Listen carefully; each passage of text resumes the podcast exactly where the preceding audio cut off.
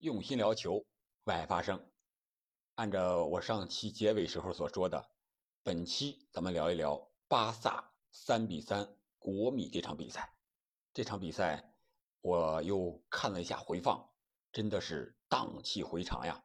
应该是算得上决赛级别的小组赛的比赛，非常的精彩。那我们就来聊一聊国米爱巴萨，哈维无可恋。这里是喜马拉雅出品的《憨憨聊球》，我是憨憨。我出这期节目之前呢，应该是体坛的足球第一视角已经出了。我看了一下题目啊，他可能是说的是哈维，呃，上来就压着打，呃，但是怎么着怎么着，但是里边内容我没有听啊。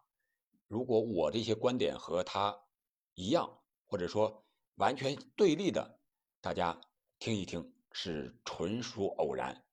绝对没有蹭流量呀、蹭热点呀对着干的意思啊！我们来聊一聊我对这场比赛的一个看法。这场比赛，哈维确实是因为上一轮他在国米的主场输了，所以说这一轮他必须赢才能占据小组出线的主动权。他怎么赢呢？上来之后那真的就是压着他，但是他这个阵型啊，我们看一下，巴萨是。介于四后卫和三后卫之间，特别是这个罗伯托是一个摇摆人，进攻的时候他就一个三中卫，皮克居中，然后加西亚在右边，阿阿鲁索在这个左边，然后二十号罗伯托是在后腰，边锋、前锋啊随意的切换，但是，一旦国米反击，罗伯托马上回到他右后卫的这个位置上。罗伯托本场比赛。可以说是体能消耗非常大的，这是哈维的一个变数吧，一个变点。而国米这边呢，依然是五三二，非常的务实啊。到了巴萨的主场，肯定还想用自己在梅阿加球场那个防守劲儿来拿下比赛，或者说能拿到一分，最好是拿到三分，肯定是一个最好的结果了。这场比赛从进程来看。巴萨可以说是在进攻上想了很多办法，但是在防守上漏洞就很多了。上半场虽然国米没有攻破球门，但是巴萨的后防线还是漏洞百出的，至少国米是打成了有三四次的反击，而且这些反击都形成了射门，基本上都射正了。有一次是最危险，没有射正，是哲科凭借任意球。砸在了横梁上，把这个球横梁弹下来，弹到门线上，没有进。这个球，如果我们回过头来是回看的这场比赛，我们会看到皮克他确确实实在防守上有点拖大，或者说是他有点力不从心了。这个球罚任意球的时候，皮克看到球过来，有点想举双手，觉得这个球没事的意思，结果在后点哲科。用脚背一蹭，把这个球蹭在横梁上了，非常的危险。这个时候是比赛的大概是多长时间？应该是十六分钟左右。然后还有两次是邓弗里斯的一脚打门，还有老塔罗的一脚打门。啊，虽然都没进，或者说是越位，但是应该是给巴萨和哈维敲响了这个防守的警钟。但是呢，感觉从比赛的进程来看。哈维和巴萨显然是没有汲取，想进攻，但是却欲速则不达，反而让国米给他偷袭得手。但是啊，还是在第四十分钟的时候，巴萨迎来了进球。这个进球呢，是阿鲁索在后场的左路，然后直接转移到右路拉菲尼亚这边。拉菲尼亚呢，把这个球就带到了这个。角球区这个附近，然后国米的三十二号迪马尔科盯防不紧，他突然一个横向的传就传给了后插上这个罗伯托。我们刚才说了，罗伯特是他是一个变数，进攻的时候插上特别大，起到了效果。然后罗伯托在禁区之内横传中央，让登贝莱在门前扫射，比分取得了一比零的领先。这是上半场第四十分钟的事情了。所以说，国米上半场零比一落后，巴萨领先，这个结果看似不错，但是我们看整场比赛，特别是上半场这一块国米的防守基本上是密不透风的。国米的中后卫三座大山，是吧？这个六号德弗赖，三十七号什克里尼亚尔，还有九十五号巴斯托尼，身高基本上都是一米九左右。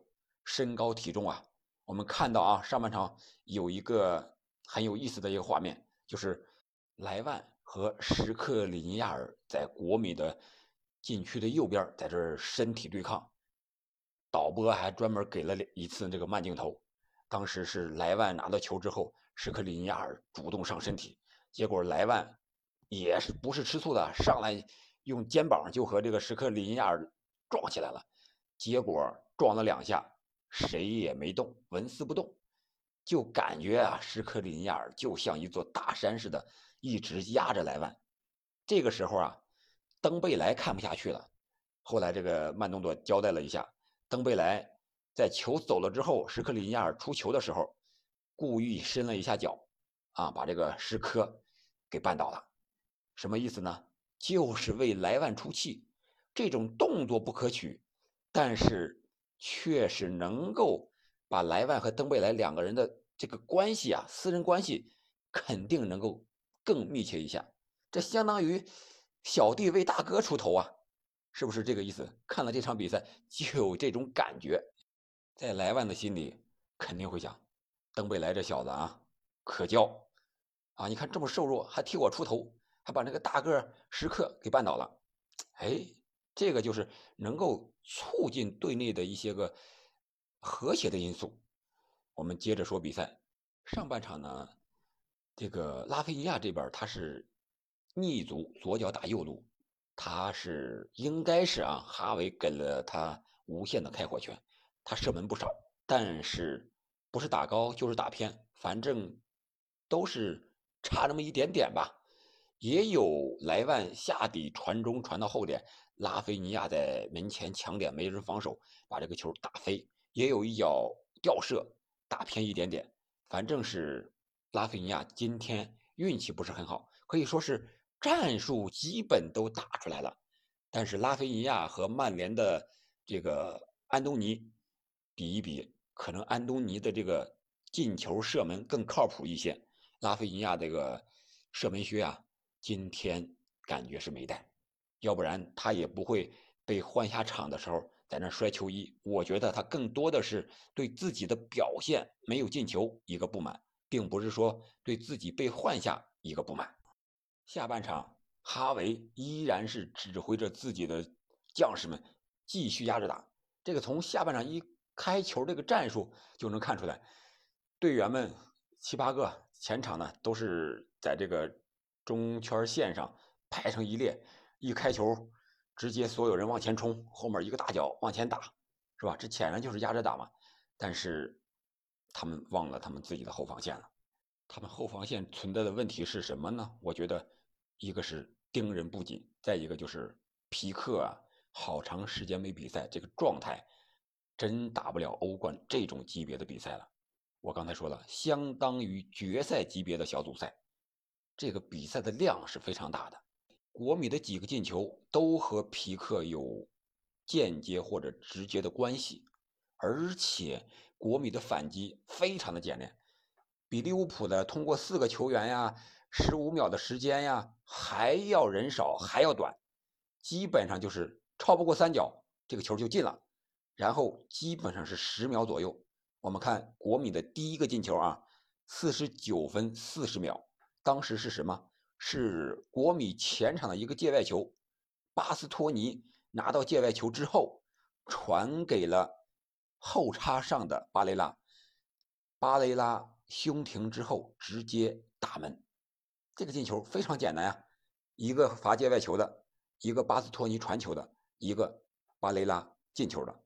就是三个人，两脚球，你看看这个国米的反击，加上球在空中运行的时间，总共就是十秒钟的时间。你想想，当时我们看到一个非常经典的皮克的镜头，就是双手在那举天，感觉啊大家没事把这个球漏过来，后面没人，是不是这种感觉？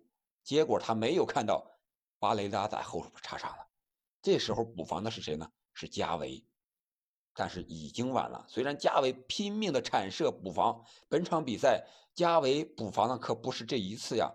哲科有一次射门，就是加维回身这个飞速的回追，用身体把这球挡出去的。加维本场比赛确实表现的非常卖力，但是无奈皮克的老迈，他没有看到背后插上的巴雷拉，这是他第二次举手了。第一次的时候，我刚才说了，他只不过是举到一半又放下了，可能是发现了情况。这次是完完全全的把双手举起来。不知道是告诉人家请放心，还是我已经投降了，这个大家自己解读吧。反正这个球国米进了，第二个球还是非常简练的一个反击。当时这会儿是布教授传球被恰二十给中场断下，刚过中圈不久，偏右一点的位置，恰二十断下之后，顺势就传给了前面的十号拉老塔罗。老塔罗呢，非常的冷静，胸部一挺，过掉了加西亚。加西亚这个时候想拉又不敢拉，不敢使劲的拉，那拉倒了肯定是红点套餐呀。结果老塔罗将这个球推射球门的远角吧，应该是近角，打在了这个门柱上，然后又弹到另一侧门柱上，弹进了球网。这就是国米反超的比分。这是六十二分二十秒。进球的时间是六十分三十秒，你看看，这就是国米的反击啊！十秒钟之内解决战斗，两个人的传递解决战斗，这个是反击中的经典，绝对是反击中的战斗机。在这期间呢，巴萨也有反击，他的反击是怎么打的呢？是靠着这个用人带球突破，然后到前场再分球。你想想。人跑的速度，他再快能跑过球吗？巴萨是用人带球突破，而国米呢，用的是脚传球，让球来跑动，人跑空位。你想想哪个速度快？可想而知，巴萨的反击还是缺少跑空位的接应点，还有组织长传转移的这一个点。布教授也有点老了，本场这个失误之后。他也被换下了，但是哈维的后防线确实没有人了呀，阿劳霍也伤了，还有孔德也伤了，所以说才让皮克本来他不想让他上场的人去打了一个主力，还不能被替换下场，没人怎么办？可以说哈维也生无可恋呀。虽然在赛后，巴萨的主席对哈维不满，哈维呢肯定是。至少对这两位老将吧，这个布教授还有皮克也是不满的。这老将新援都没有发挥太大的作用。新援是谁呀？是拉菲尼亚啊。发挥最大作用的是莱万。莱万本场比赛体现了这个中锋的这种作用和价值，呃，也是打进两个进球。这六十多分钟，巴萨被反超了。然后巴萨和国米同时几乎是调兵遣将换人，国米这边呢，呃，变成了五四幺一个更加稳守反击的一个阵型，而巴萨那个玩意儿继续是让这些个攻击手们来冲击国米的后防线，还想肯定把这个比分扳回来呀。这个时候感觉这个时间还是有，毕竟还不到七十分钟嘛，还有大概是二十五分钟的时间。确实也迎来了机会。第八十一分钟零几秒的时候，应该是二三秒吧，莱万进球了。这个进球呢，就是很简单的一个边路的传中，然后这个德弗赖没有解围掉，也有失误的时候呀。这三座大山也累了，他们的脚下相对来说还是笨拙一点，没解围掉。这莱万接着就是一脚补射，打在了。这个不是时刻，是这个巴斯托尼的脚上有一个变线，让这个门将阿纳奥纳纳一点反应都没有，直接就进了球网，这比分不就扳平了吗？这个时候比分时间呀，已经到了这个八十一分八十二分钟了。如果你觉得这场比赛就这么结束了，是不是也很精彩？但是远没有结束，好戏还在后头呢。第八十八分零八秒的时候，老塔罗助攻戈森斯进球。这个球是怎么进的呢？又是国米的一个经典的反击。从后场，刚刚的是巴萨进攻未果，门将奥纳纳拿的球。但是我们看到啊，奥纳纳拿到球之后，巴萨的前锋没有注意奥纳纳的动作。而是回过头来，慢慢的往回走，没有干扰奥纳纳去开不是一个死球的这么一个发动反击的机会，因为他不是球门球啊，所以说奥纳纳是抱着球一个大脚开到了前场，前场这会儿老塔罗他还没有过中线，等我们镜头看过来的时候，老塔罗已经跑到了禁区前沿拿到这个球了，然后他非常的冷静。在皮克上抢之前的一下，把球传给了后面的戈森斯，在左边路，戈森斯插上，直接面对的是特尔施特根，将球打进。这个球几秒钟的时间，也是十秒钟的时间。八十七分，大概是五十七秒，奥纳纳出球。八十八分零七秒的时候，这个球进了。几个人？奥纳纳、老塔罗，还有这个戈森斯。三个人，就三个人，三角球，十秒钟，球就进了。你想想，国米这个反击的速度，这个反击机会的把握，绝对是在欧冠赛场上，在当今欧洲足坛也是首屈一指的。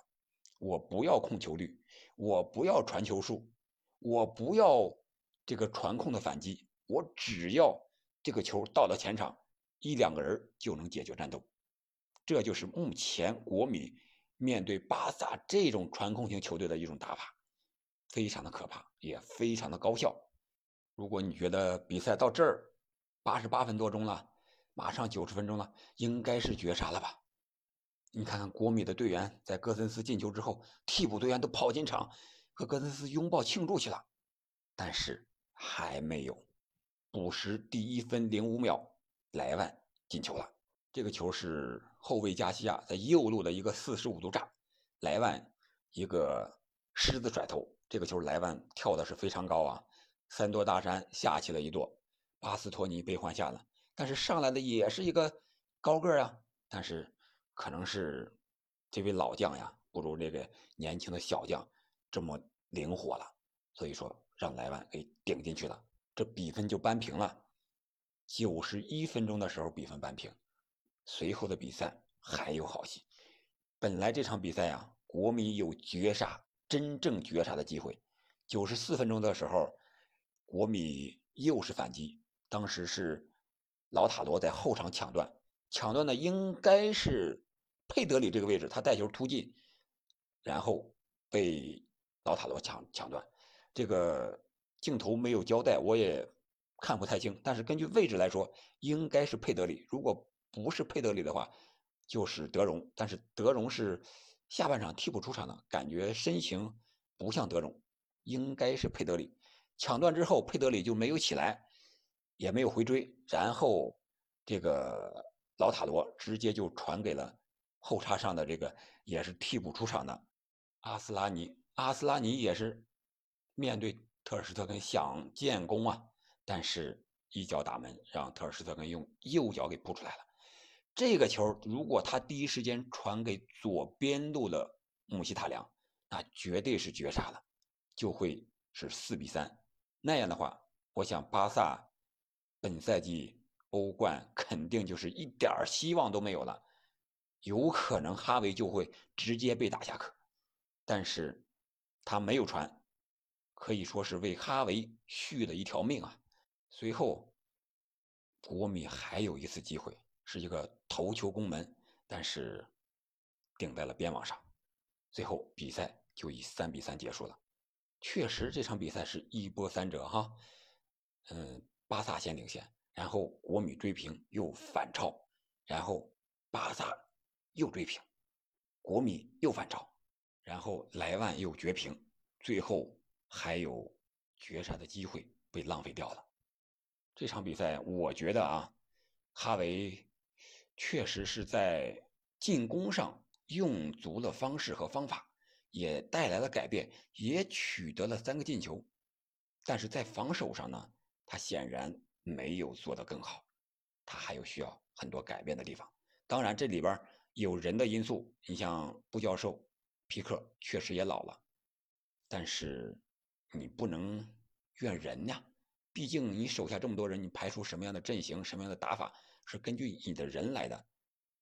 这个哈维还是有一定的责任的，说明他还是比较年轻，还需要磨练。想要成为名帅，不是那么简单的事情啊，需要天时地利人和。那这场比赛一输，对于巴萨来说，想小组出线难如登天呀。对了。想到“难如登天”这个词儿，我觉得在这场比赛中也有体现，那就是你像国米的进球，那真是易如反掌，说进就进；巴萨的防守说丢球就丢球，而巴萨的进攻呢，进个球呢，却是难如登天。一个易如反掌，一个难如登天，这打击士气啊！我在前面攻来攻去，攻来攻去。结果后边一不小心就让人进个球，一不小心就让人进个球，这绝对打击士气的。这场球被打平了，他们输掉的不仅是比分，还有士气。最直接的可能就是巴萨的收入。如果巴萨打进十六强或者说是八强的话，那要比小组赛被淘汰至少多收入有那么一两千万呀。你想想，这拉波尔塔。能不生气吗？能不对哈维着急吗？本来哈维就不是他亲自选的一个主教练。好了，时间也不短了。巴萨在死亡之组，这才感觉出来死亡之组的味道。不过，死亡的可能是大多数球迷都不愿意看到的。巴萨，这欧冠小组赛还剩两轮，拜仁已经四战全胜，积十二分，提前出线了。国米是七分，排在第二。巴萨是四分排在第三，比尔森胜利呢是一分未得，排在最后。下一轮，国米对比尔森胜利，巴萨对拜仁，这一轮啊，可能就决定了巴萨欧冠的一个本赛季的命运了。如果巴萨不能赢了拜仁，而国米又赢了比尔森胜利，这是大概率的事情。那巴萨下一轮就不用踢了，直接等着踢欧联吧。好了，本期节目我们就聊到这儿吧。你觉得本赛季巴萨会走多远呢？我们下期再见。